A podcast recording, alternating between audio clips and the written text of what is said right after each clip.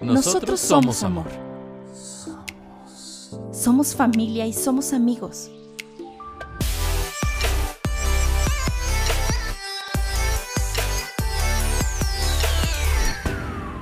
Somos fracasos y somos éxitos. Somos éxitos.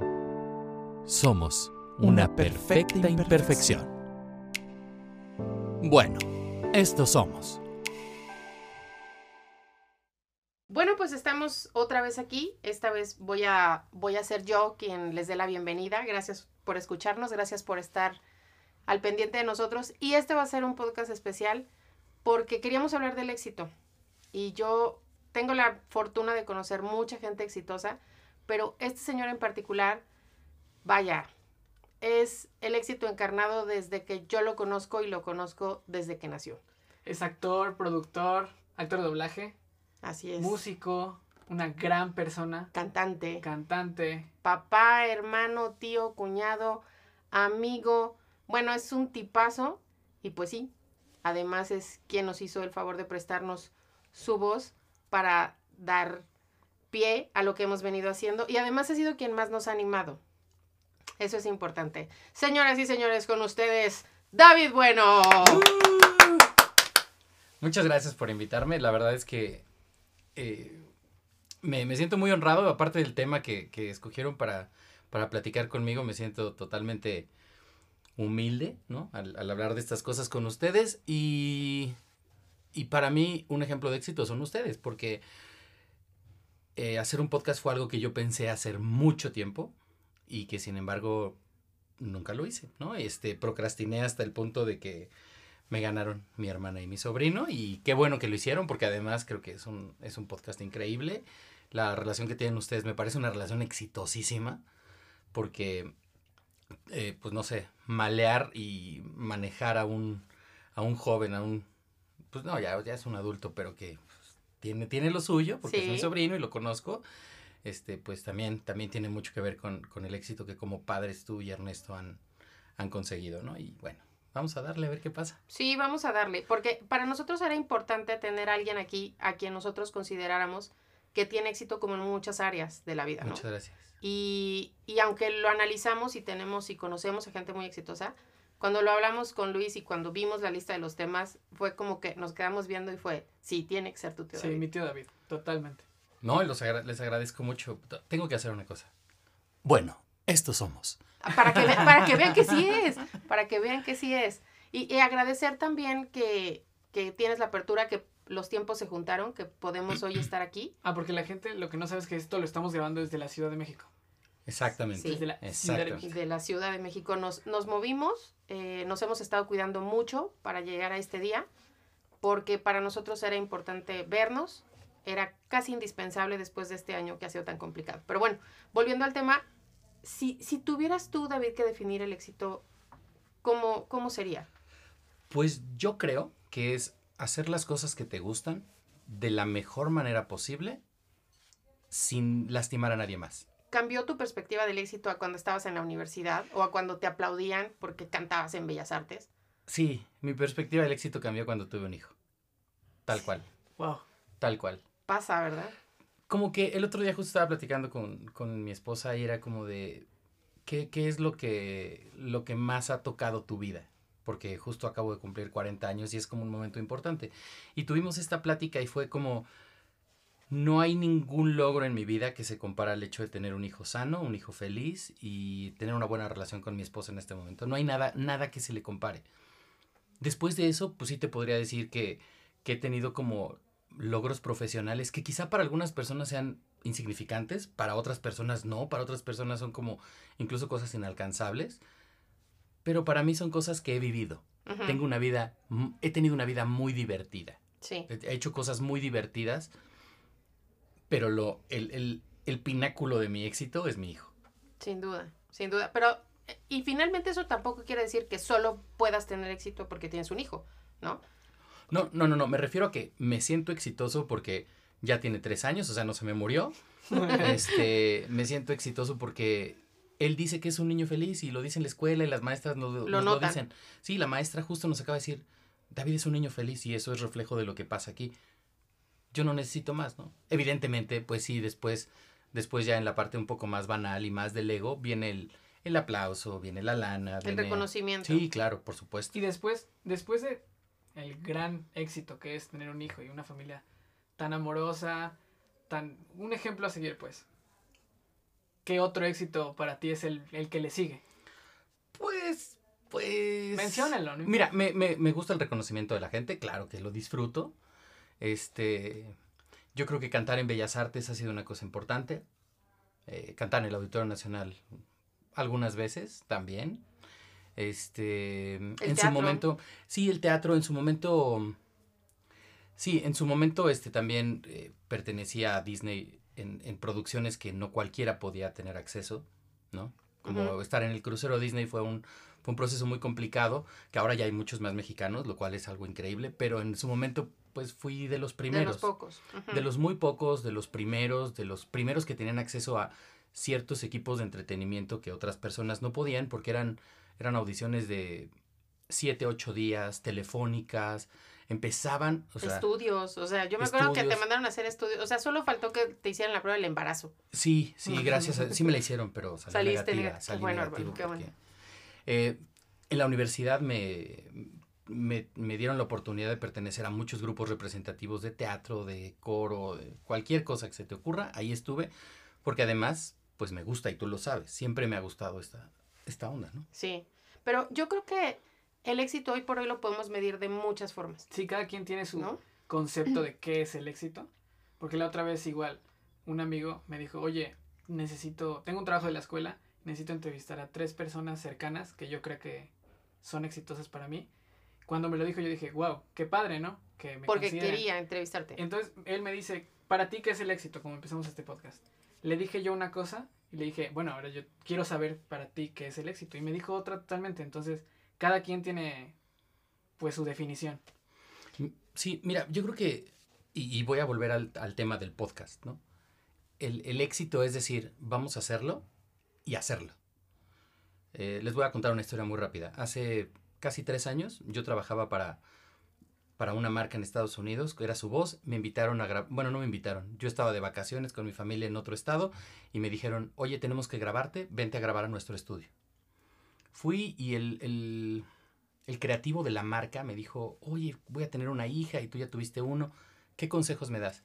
Y le empecé a contar como en, en este formato medio, medio tonto, medio cómico, lo que yo había vivido con mi hijo. Ya sabes, no, que la popó aquí, que los gritos y el llanto y tal, no sé qué. Y me dijo, por favor, haz un blog, haz un podcast, haz lo que sea, pero habla de esto para los papás como yo, que somos jóvenes, que no tenemos idea de lo que, lo que vamos a Que hacer. están solos en otra ciudad, Sí, pero que además nos estás diciendo como de, tranquilos, ¿no? Va a estar, va a estar bien. no pero se les va a morir. No se les va a morir, al menos eh, eh, tenía seis meses, pero además como en esta onda un poco más cercana, como más coloquial, no tan no tan médico, porque además pues, no, no tenía ese tipo de conocimiento, hasta la fecha no lo tengo. Y nunca lo hice, nunca lo hice, incluso me dijeron en esa productora que ellos me lo producían y no lo hice. Es una tontería, pero el éxito es decir, voy a hacer esto y hacerlo, sin que importe tanto el resultado. Y hacerlo bien, ¿no? Por supuesto. Sí, Si, si- si lo vas a hacer, tienes que hacerlo bien. Pero sin, sin tenerle miedo al resultado. Yo tenía miedo a eso y no lo hice. Quizás porque, porque pensamos que todo lo que tenemos que hacer, el resultado debería de ser exitoso, ¿no? Y eso hace que, que de pronto, como decías tú, procrastines las cosas y digas, no, después, ya que esté más preparado, cuando yo me sienta más seguro, cuando tenga el equipo, cuando compre o cuando me prepare o cuando termine. Y no quiere decir que te avientes a hacer las cosas chingadas, quiere decir que tengas el, el valor de hacer las cosas y a lo mejor irlas corrigiendo en el camino. Porque cuando, cuando yo te he visto, po- porque he tenido la oportunidad de verte desde la primera pastorela que saliste ahí de San José, eh, y, y siempre que yo te veía en el escenario y que sabía las horas de ensayo que había detrás y sabía cuánto tiempo le metías a las coreografías y cuánto tiempo cantabas en casa y, y veía el resultado, decía, pues sí, el hecho de que él esté parado ahí arriba y que la gente se pare a aplaudir, no tiene que ver solo con estar ahí, tiene que ver con el resultado del trabajo anterior, ¿no? Sí, sí. Por ejemplo, eh, no sé cuándo vaya a salir esto, pero nosotros nos acabamos de encontrar hace cuatro días. Sí. Y, y me puse a pensar ahorita que, que salió el tema de lo del éxito, que, que realmente no es, una, no es una situación circunstancial ni de suerte. Es, es, como tú dices, de estar ahí invirtiendo horas de sueño, horas de trabajo. El día que, que nos vimos, que nos vimos como a la una de la mañana. Ustedes lo saben, yo terminé de trabajar a las tres y media de la mañana. Y de todos Sí. modos ibas a regresar, ¿no? Sí, porque el chiste es cumplir donde tienes que cumplir, sin importar Lo que pasa. Porque a la gente, a final de cuentas, lo que le importa es el resultado. Tu resultado per- personal. Sí, Sí, lo que haya detrás. Me acuerdo que también, como decía mi mamá, que te veían las pas- pastorelas y así. Yo me acuerdo que tú muchas, muchísimas veces que yo estaba más chico, me llevabas a tus, a tus ensayos, a tus grabaciones, todo eso. Yo decía, no manches, me, me gustaría vivir en este, en este medio. Pero decía también, pues este vato también le ha trabajado cañoncísimo. Cabe aclarar que no solo te llevaba sus ensayos para que lo vieras trabajar. Le dabas como tres morras por Ah, cuadra Sí, recorrida. Pero también salía bastante caro. ah, sí. Salía también. carísimo. Pues era, carísimo sí, llevarlo. sí. Era como un cachorro, pero Sí, más pero caro. más caro. Sí. Sí, con muchos, con gustos mucho más caros. Pero Sí, también debo, perdón, debo aclarar que esas idas, aunque hayan sido para jalar morras, que yo sé que no lo fueron, nada más lo digo de WhatsApp, este, a mí me sirvieron cañoncísimo. O sea, al día de hoy le digo a mi mamá, mi tío es un ejemplo a seguir y por él me esfuerzo también. Y, y yo lo agradezco y creo que es, y te lo voy a decir ahorita, es, es mutuo, no es la hora de, de las flores este, mutuas, pero es, mu- es mutuo. Yo lo platicaba con, con mi esposa así como, es increíble el drive que, que, que Luis tiene, ¿no? Que dice, voy a dedicarme a la fotografía. Y él ve cómo, pero lo hace. Ve cómo consigue su equipo, pero lo hace. Dice, voy a editar videos. ¿Quién sabe cómo? Pero lo hace. ¿Cómo consigue su equipo? ¿Cómo consigue su software? ¿Cómo consigue el conocimiento? ¿Quién, quién sus sabe? clientes. Tampoco sé cómo no llegan sus importa, clientes. no importa. Y lo mismo pasa contigo. Dices, me voy a dedicar a la chocolatería. Perfecto, ya puedes vender chocolates. No, no, pero me voy a dedicar a entender el chocolate. Y llega el punto en el que dices, no manches, sí está bien perra, los, le sabe, sí, le sabe. Entonces, como dice Luis, el éxito llega en formas muy, muy diferentes. Sí. Creo que una muy buena forma de medir el éxito es cómo te ve la gente que no te quiere. Porque la gente que te quiere siempre te va a aplaudir. Sí, siempre sí. te va a Y aplaudir. te va a echar porras y aunque, aunque te tropieces a la mitad de la obra, te va a decir, no, estuvo perfecto. O aunque lo que hagas no sea o no tenga la calidad necesaria, te va a echar porras. Pero ciertamente cuando la gente que no te quiere, que no tiene es- estima o que compite contigo, te ve con cierto recelo, de pronto dice, puta, ¿qué hizo este para, Para, llegar, lograr, lograr, ¿no? perdón. para llegar hacer lo que está haciendo, para llegar a donde... Definitivamente esa es una, una magnífica manera de medir el éxito. La envidia, el- la crítica, todo eso es una muy buena medida, pero aún una mayor es cuando alguien que está en ese círculo llega y te dice, lo hiciste bien. Ahí, ahí creo que ya es cuando puedes decir, Lo logré. lo logré. La envidia es un poco la admiración disfrazada, ¿no? Yo creo que la envidia es una cosa horrible, aunque le quieran poner todos los moños del mundo. Pero- Te lo digo porque yo la he sentido. O sea, cuando yo llegué a la universidad, tú conoces a mis amigos que Sí. son unos talentos brutales. Cuando yo los escuché cantar, los vi actuar, lo- por primera vez yo dije, ¿quién, qué, qué estoy haciendo aquí? No tengo oportunidad con ellos. Ujú. A final de cuentas crecimos juntos y ahora somos una, somos una familia, literalmente. Tú los conoces, Sí. Vince, Luis José, todos ellos. Pero en ese momento yo dije, ojalá yo cantara como ellos, ojalá yo actuara como ellos, ojalá yo bailara como ellos. Y no, no, no tiene por qué ser así, ¿no? Es ojalá- Compararte. la, la idea principal sería, ojalá pueda aprender de ellos, ¿no? Sí, es lo que yo le recomiendo a Luis y, y cuando hemos tenido oportunidad de platicar con sus amigos, es rodéate de gente más chingona que tú, Claro, más exitosa que tú. Y no en un afán de competir, no en un afán de meterle el pie, sino en un afán de aprender y de pronto de decir, él ya hizo esto y le salió bien, ese es el camino que debo seguir. O hizo esto y la cajeteó, entonces si él no aprendió la lección la tengo que aprender yo porque, Claro. porque yo no he cometido ese error. Siempre les digo, alguien ya escribió un libro, hizo una obra de teatro, ya hicieron una película de eso que a ti todavía no te pasa. Entonces hay que tener los ojos bien abiertos para ver qué está haciendo la gente exitosa. claro. Ahora, yo sé que detrás de todos los éxitos que hay, que tiene uno, que tienen muchos, ¿crees que, o más bien, cuál tú crees que ha sido tu peor fracaso? Porque detrás de todos esos éxitos Uh, hay miles y miles de fracasos. ok. Que digas así que te hayas sentado y hayas dicho, no. Wow, qué buena pregunta. Yo creo que he tenido muchos. Yo creo que he tenido muchos. Pero yo creo que mi peor fracaso ha sido tratar mal a la gente en algún punto. Porque sí, llega un punto en el que empiezas a crecer y te subes a un ladrillo y te mareas y sientes que el aire es mucho más ligero allá arriba y empiezas a tratar a la gente de una manera en la que no deberías. Porque a final de cuentas siempre vas a regresar al mismo lugar y siempre vas a ver al mismo tramoyista, a la misma vestuarista, al- a quien quieras. Lo decía un podcast que tú y yo lo escuchamos mucho. Decía algo, siempre nos van a estar, bueno, en este punto nos piden muchas fotos, pero va a haber algún punto en el que la gente ya no nos va a pedir fotos. Exacto, exacto. No, y yo más allá de que yo, creo- yo creo que nunca he tenido como una base de fans, porque no la tengo, me refiero más la a la gente a la que, con la que te rodeas mientras trabajas. Eh, un poco lo voy, a, lo voy a resumir en ser un mamón.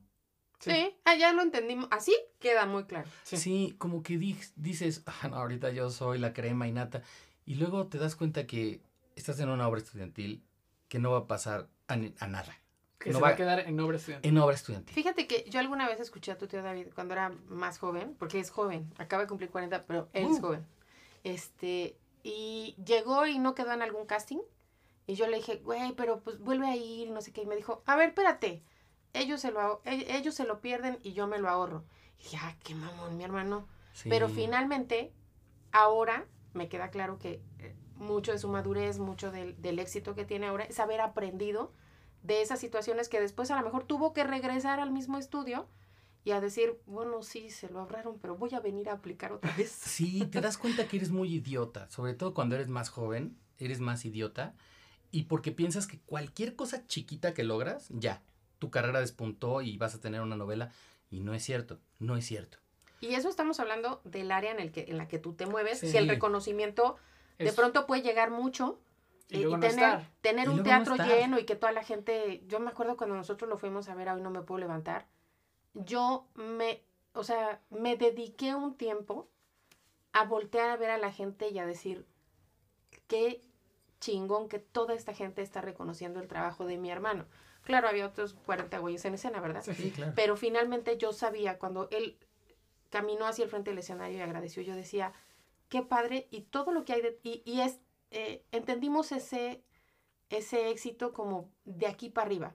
Pero nos pasó cuando estuviste cantando con el maestro Juan Gabriel, y me pasó cuando fuimos a, a ver la última película que doblaste completa para ver en México.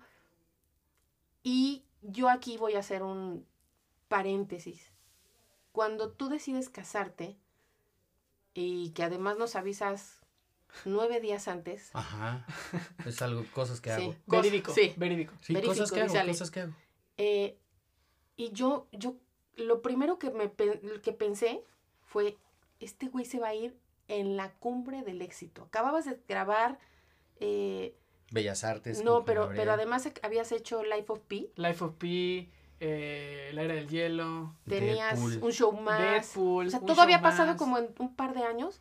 Y yo dije, güey, ¿por qué te vas a ir en este momento? Además era renunciar en ese momento a tu carrera Sí. por hacer familia con, con una mujer también que ahora entendemos y sabemos que era exitosa, también. que era una chingona. Y que además yo le dije a David, ¿de verdad estás convencido? Y me dijo, sí, porque con ella hago un gran equipo.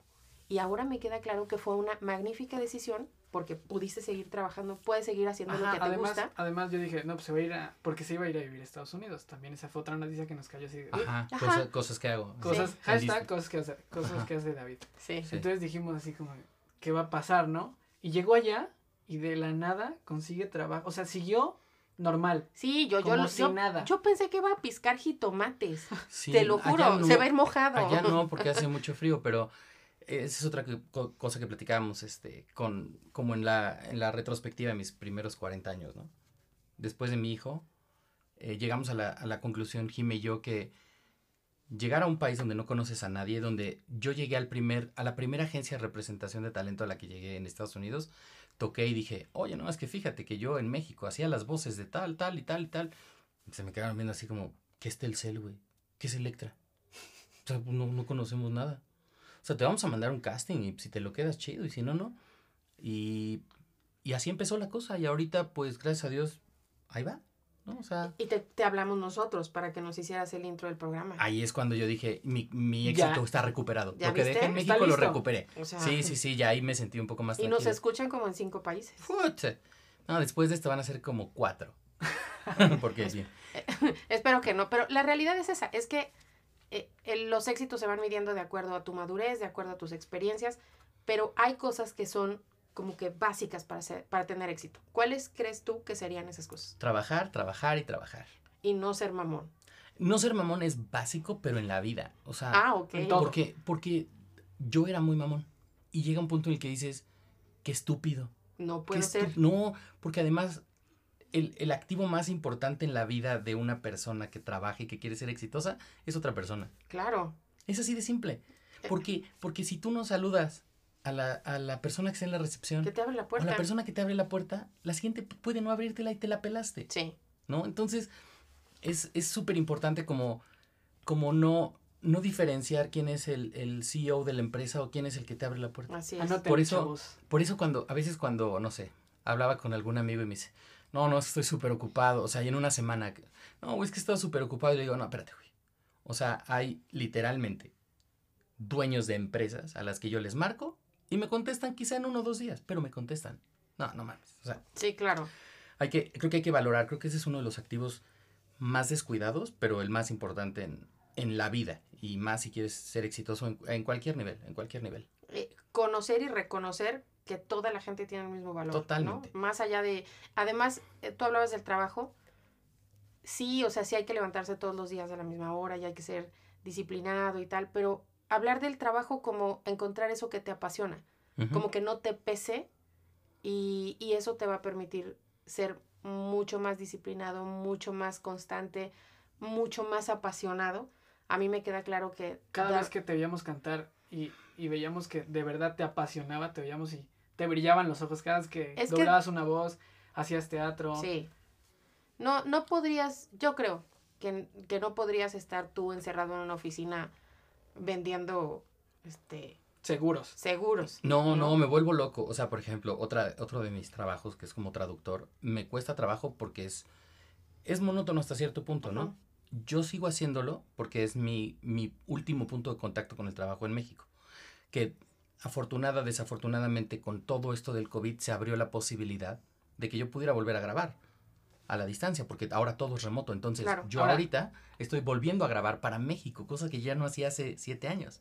Ahora, estamos hablando de traducciones de series, Sí, sí, sí. películas. así, no crean que mi tío sale a las calles a ser un traductor como tal. No, no, no, no, porque traduzco para doblaje Sí, y para subtitulaje. Sí. Exacto, exacto. Traducen una barra de café el pedido. No. No. no. No, no, no. Ya el chavo le, ah, trabaja un poco más. Pero, pero medir el éxito como esta cosa que te apasiona, que haces con gusto, que haces con entrega y que te da como resultado irte a dormir las horas que puedas dormir, así sean Sí. dos o tres, pero irte a dormir diciendo qué, qué chingón estuvo mi día y además acompañado y, y definitivamente en la parte más importante de la familia que has formado, del equipo que formaste con Jimena, del resultado que, que es David y de que tú tienes una magnífica relación con tu familia política, que tienes una Sí. buena relación con tu familia de origen, que has creado en tu entorno también una familia que te quiere, que te apoya, que te admira, pero a la cual tú estás dispuesto a querer, admirar y apoyar. Sí, sí, sí. Y, y creo que esa es otra cosa, ¿no? Porque, por ejemplo, yo lo veo mucho en, en Luis Manuel. Exacta y precisamente en Luis Manuel, yo veo una competencia. Te voy a decir por qué. Porque yo a su edad me estaba sacando los mocos. Sí, yo Estaba también. llegando al TEC de Monterrey apenas como a decir, vamos a medirle el agua a los camotes, a ver quién es quién aquí. No. Eh, ya lo platicaban ustedes en algún otro episodio. Luis es parte de una generación que produce. Sí. Y si se cae, borra eso y reproduce. Y otra vez. Y yo no, hasta, yo me tardé, yo te puedo decir que ah, 10 años llevo haciendo esto. Yo me frustraba con cada casting en el que no me quedaba. Llegaba un punto en el que hablaba a las agencias y ¿quién se lo quedó? Eso es lo peor que podía hacer. Porque le voy a romper las piernas. Porque, no, porque, porque vivía en una etapa de frustración constante. Todo el tiempo me frustraba. Al día de hoy te puedo decir que una buena semana yo creo que grabo 25 castings. Una buena semana me quedó uno. Y no pasa nada. Ya no pasa nada. Ya no pasa nada. Ya no pasa nada porque, porque el sol sale para todos. Entonces, el consejo para quienes están allá afuera estudiando o pensando que se van a quedar en el primer trabajo al que apliquen Suerte, suerte con su frustración. es, o sea, preparen 25 currículums, envíen 25 correos y si les contestan en uno, está bien. Qué bueno. Y si no, preparen otros 25 más. Sí, porque, ojo, o sea, una cosa es qué tanto te esfuerces, qué tanto trabajes, pero también es qué tanto sepas, qué, qué tal es tu competencia. Eso. Porque además, pues no estamos solos y hay gente, o sea, a mí me, me, me voy, a, me voy a ir otra vez otra, para atrás. Cuando yo hice mi primer casting para Disney International, yo me quería ir a Disney Tokio, que iba, recién estaba abriendo. Por algún motivo decidieron que la oficina de México iba a ser una de las oficinas internacionales que iba a hacer el casting. Bueno, tú veías la lista de personajes que necesitaban, era así, filipino de 1.25 con ojos verdes, pelo rubio, que haga triple mortal al frente. Y tú decías, no mames, nadie va a venir. Y había siete en la fila. Y luego, cuando me fui a vivir a Estados Unidos, eh, todo el mundo me dijo, güey, pues vas a llegar a Broadway, está increíble. No, no, no es increíble. No es increíble porque Nueva York es, o sea, tú levantas una piedra y salen seis bailarines y 12 cantantes. Sí, en el Mucho, metro hay, mucho, hay gente mucho más talentosísima. Lo sí. hemos visto en Facebook, ¿no? Mucho más competitivo. No, no, y, y luego ves como, no, no es por menospreciar mi, mi talento ni nada, pero la verdad es que dices, ¿para qué? Eh, yo solamente he audicionado para dos producciones en Broadway, porque además hay, hay muchos, muchas cosas que rodean al mundo de Broadway que son muy complicadas. Eh, Sindicales, este, lo que se te ocurra. Pero bueno, fui a dos que me interesaban porque son producciones de Lin Manuel Miranda. La primera fue In the Heights, que era una producción que iba a ser itinerante por el país. Llegué al último filtro. Estaba muy joven para ser de los papás y muy viejo para ser de los jóvenes. Ok. Como cuando estás creciendo y la ropa de niño grande te queda Exacto. chica y la de adulto Te queda chica grande. te queda grande. Tal cual. Estabas en el limbo. Pero me sentí muy bien porque dije, llegué hasta aquí. La segunda vez que fui a audicionar y la última, y yo creo que ya va a ser la última, bueno, no, no sé, fue Hamilton. Hamilton ya era un éxito en ese momento. Llevaba dos años en cartel, casi, casi tres años en Y yo cartelera. creo que es tu musical favorito. Es mi musical favorito por mucho.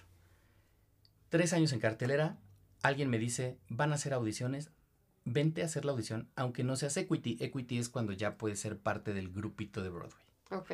Hablando de sindicatos. Ujú. Pues ahí voy. Me formé a las 6 de la mañana. O sea, tomé un tren de una hora y media. O sea, calcula que salí cuatro y media de la mañana. A las 6 me formé. Fui la ficha 480. O sea, como si fueras a recoger tu apoyo para las inundaciones. Claro. Como exactamente. Exacto, o tu bolsa de leche del DIF. Sí. En ese formato. Pero ya era la 480 a las 6 de la mañana. A las 11 de la mañana que, empezó, que empezaba la audición, No te creo. había más de 4.000 personas formadas. La fila le daba la vuelta como a cuatro edificios. Cuatro edificios en Nueva York, que el edificio es toda la manzana. Sí, sí. Para agregarle un poco más de drama, llovió. Todo el tiempo. Ok. Yo llevaba un paraguas porque pues, son cosas Vives que la vida hace. Prevenido. Sí. Cuando yo llegué el brazo ya no, lo, ya no lo sentía porque además hacía mucho frío y tal. Nos dijeron, tienen que cantar, tienen que traer una canción y un rap. Perfecto.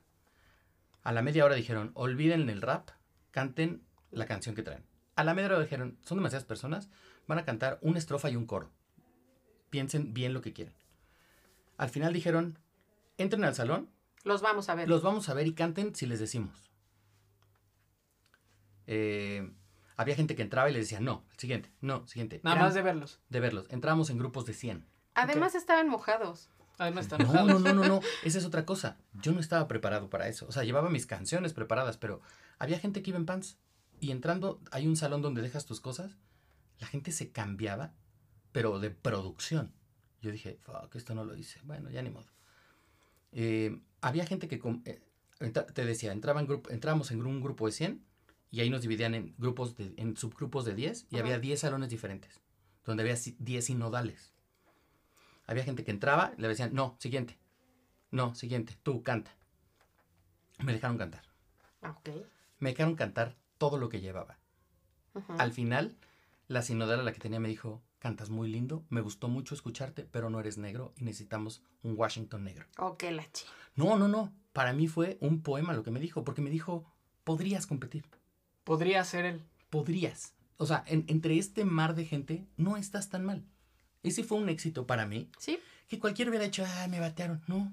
Y estoy aquí desde las 6 de la Y quizás alguien va a mañana. decir, es conformista, ¿no? Conformarte con, Ah. con lo que te dicen. Pero ya que, o sea, llegar hasta ahí a una producción de Broadway, Mira, conformista es decir, no pasó nada.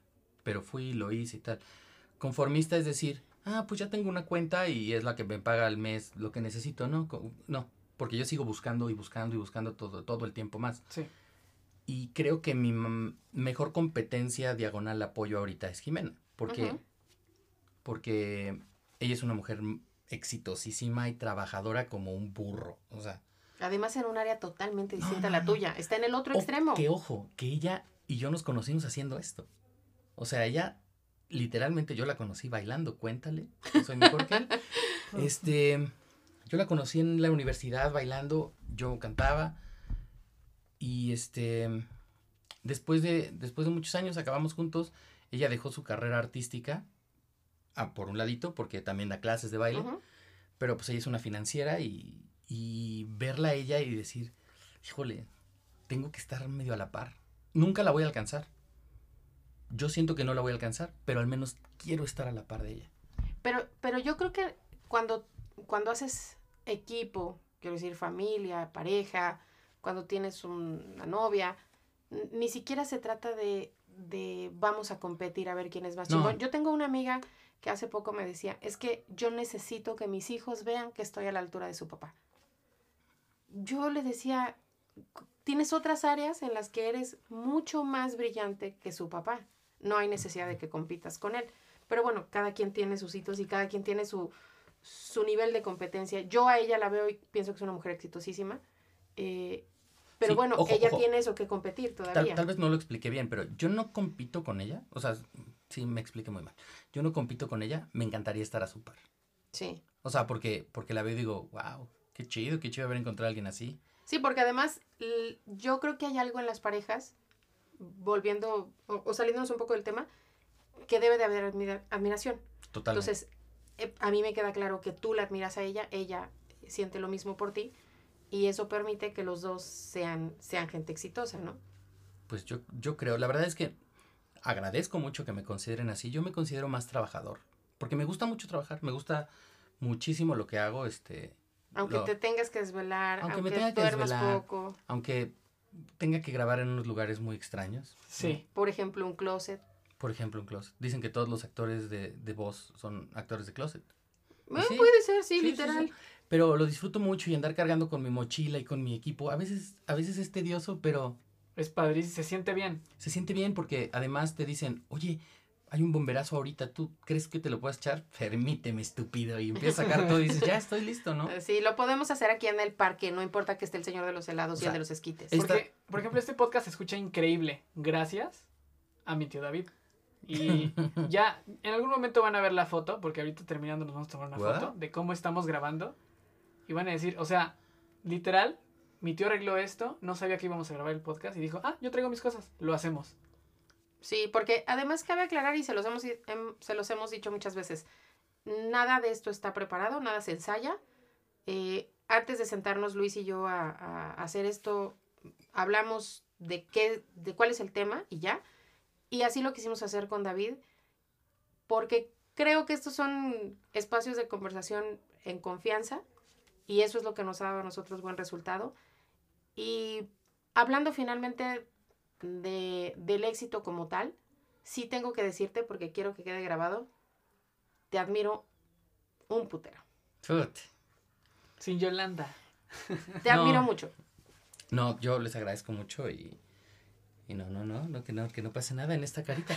Este, yo creo que ustedes son un, un ejemplo bien, bien padre de, de, de éxito como familia, como podcast, porque además lo disfruto mucho. Yo soy muy podcastero y Luis lo sabe, o sea, yo no oigo el radio, yo solo oigo podcast. No veo tele, solo oigo podcast, todo el tiempo. Y, y escuchar algo fresco, algo diferente, está increíble. Entonces, yo creo que ustedes son un muy buen ejemplo. No te voy a ver a ti. Ni a ti tampoco. a. Bueno, Eh, en lo que mi tío se arregla, podemos, podemos, este, les digo nada más así de bote pronto. Él fue una de las personas que me animó a cambiarme de carrera. Que me dio los, no voy a decir los huevos, Pero sí, Pero no. sí. de, de decirle a mis papás, no, pues. Era lo que platicamos en el, no sé, podcast número escuchamos. 2. Ujú. Este. Fue la primera persona que recurrí a llamarle y decirle, oye, necesito ayuda. Es de que no me siento seguro el del día uno en la carrera. Literal, día uno. Es que esa también es otra forma de reconocer tus, tus fuerzas, ¿no? Decir, no puedo. No puedo, no, no antes de intentarlo. Porque, por ejemplo, yo cuando doy clases, siempre digo, yo te puedo dar clases toda tu vida. Y si vemos avances, está buenísimo. Y si no, no pasa nada. Pero si tú me dices la primera clase, es que no puedo hacer esto. Es, en ese momento yo te devuelvo tu dinero y te digo muchas gracias. Se acabó nuestra Nuestra relación, relación. laboral. Se acabó en ese instante. Y siempre que tengo alumnos nuevos se los digo. Si tú no intentas, automáticamente ya el fracaso así lo tienes en la frente. Ya está garantizado. En- sí. Entonces, por ejemplo, yo con Luis lo veo que intenta y que ahora quiere hacer esto y ahora quiere hacer lo otro. Y a veces digo, no, este güey está loco. Pero luego digo, no, ojalá yo hubiera tenido ese drive cuando era más joven. Ahorita, Sí, quién sabe dónde estaría, sí. ¿no? Y soy muy bendecido, siento que tenía unas oportunidades bien padres.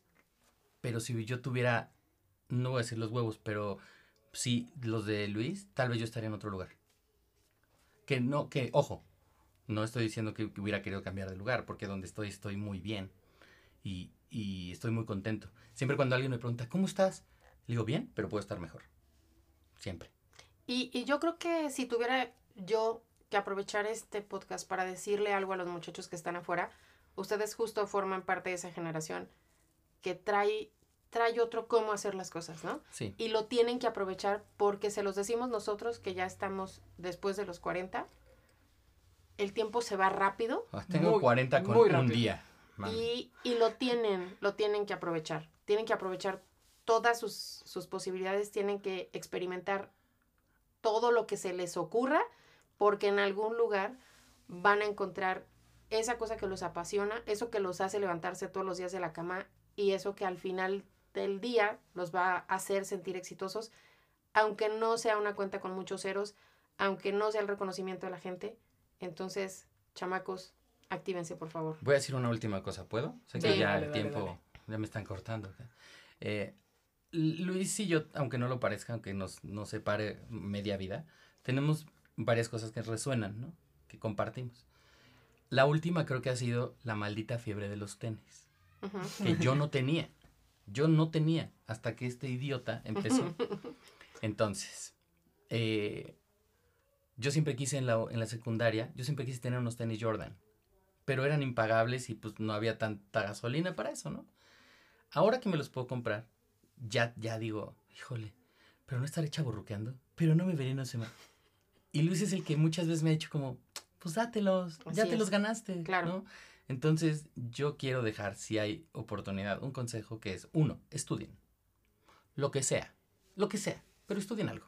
Sí, no estén de huevones. No, porque te voy a decir una cosa, a, a- a reserva de sonar como viejito, y yo sé que el público es más joven, pero aguanten, aguanten. Estudien algo, porque es hasta un buen tema de conversación. Es, te va a dar un tema de conversación cuando no sabes si estás platicando con alguien que te va a decir, oye, güey, tengo una empresa, ¿por qué no vienes y me buscas y tal? Sí. Y a lo mejor, el- más bien, no a lo mejor. Estudiar te da demasiadas relaciones. Yo fui al TEC a hacer una carrera de relaciones públicas, aunque estudié comunicación. Todo lo que yo hice saliendo, lo agarré del TEC. Todo. Y cosas incluso antes. ¿Tú te acuerdas del Chai, del liceo? Claro. Mi primera oportunidad cantada, pagada, me la dieron dos güeyes en el TEC que dijeron, este güey canta bien, tráetelo. Y me explotaron hasta el hartazgo y yo lo disfruté muchísimo porque, ¿tú te acuerdas? Pasaban por mí a las 10 de la noche en días de escuela. Me decían, órale, a grabar. Y yo, no, pero es que tengo examen mañana. A grabar. Y me pagaban. Entonces, ahí dices, ok, puedo ganar una lana haciendo lo que me gusta, ¿no? Pero Entonces- salió del TEC. Hay que estudiar. Hay que estudiar. No importa dónde, no importa qué. Hay que estudiar porque es un buen tema, un, un buen arranque para un tema de conversación. Ujú. Dos, lo que tú decías. Intentar, intentar, intentar. En alguna salir. Más te caes, más aprendes, más, más, más duras se te vuelven las rodillas. Sí. ¿no? Y la otra es, traten bien a la gente. Porque nunca sabes si un güey que hoy viene vestido de harapos es un güey que se viste así porque no tiene tiempo de pensar en qué se va a poner, como Mark Zuckerberg. Ajá. Ese güey se viste siempre igual porque no tiene tiempo de pensar qué se va a poner. Pero está haciendo dinero. Está Y haciendo mucho. mucho, dinero. Sí. Mucho Muchísimo. dinero. Y si puedo, la última que yo no hice a tiempo, ahora empiezo, es ahorren. Ahorren lo que puedan. Si son 10 pesos a la semana, está bien. Si son 100 o 1000 o lo que puedan, ahorren. Eh, sí, sí, este va a ser un programa más que de... Acabo de sacar, nada más sí, acabo de sacar una tarjeta de ahorro. Te lo Perfecto, prometo. perfecto. Sí. Ese, yo cometí el grave error de que todo lo que yo ganaba me lo gastaba al instante. Luis Manuel cuando empezó a ganar dinero. Sí, Totalmente. me lo gastaba en cosas que no tenían, que no eran una inversión. Me lo gastaba en ropa, me lo gastaba en fiestas, me lo gastaba... En novias. No, no es cierto. este, Poquitas. Pero, pero ahora, por ejemplo, digo, oh, si hubiera invertido un poquito, hubiera ahorrado. Invertir y ahorrar es una muy buena elección. Sin duda que este ha sido uno de los, de los episodios que más he disfrutado. Eh, Donde nos hemos sentido con ganas de llorar. Porque yo le he sentido, ups. Ese fue mi teléfono. Sí, fue tu teléfono. Pero además, además con ganas de más, este, agradezco mucho que David no solamente nos haya prestado su equipo, sino que se haya prestado para ser la voz de este que ha sido uno de los proyectos en el que más nos ha animado y, y que además hayas estado aquí, hayas estado aquí para nosotros, porque como le digo a Luis, yo no sé qué va a pasar con este podcast, pero lo que pasó hoy ha hecho que valga la pena. Si en mis manos estuviera, este podcast va para arriba. Y voy a hacer lo, im- lo imposible porque así sea. Gracias. Y pues bueno, Estos, Estos somos.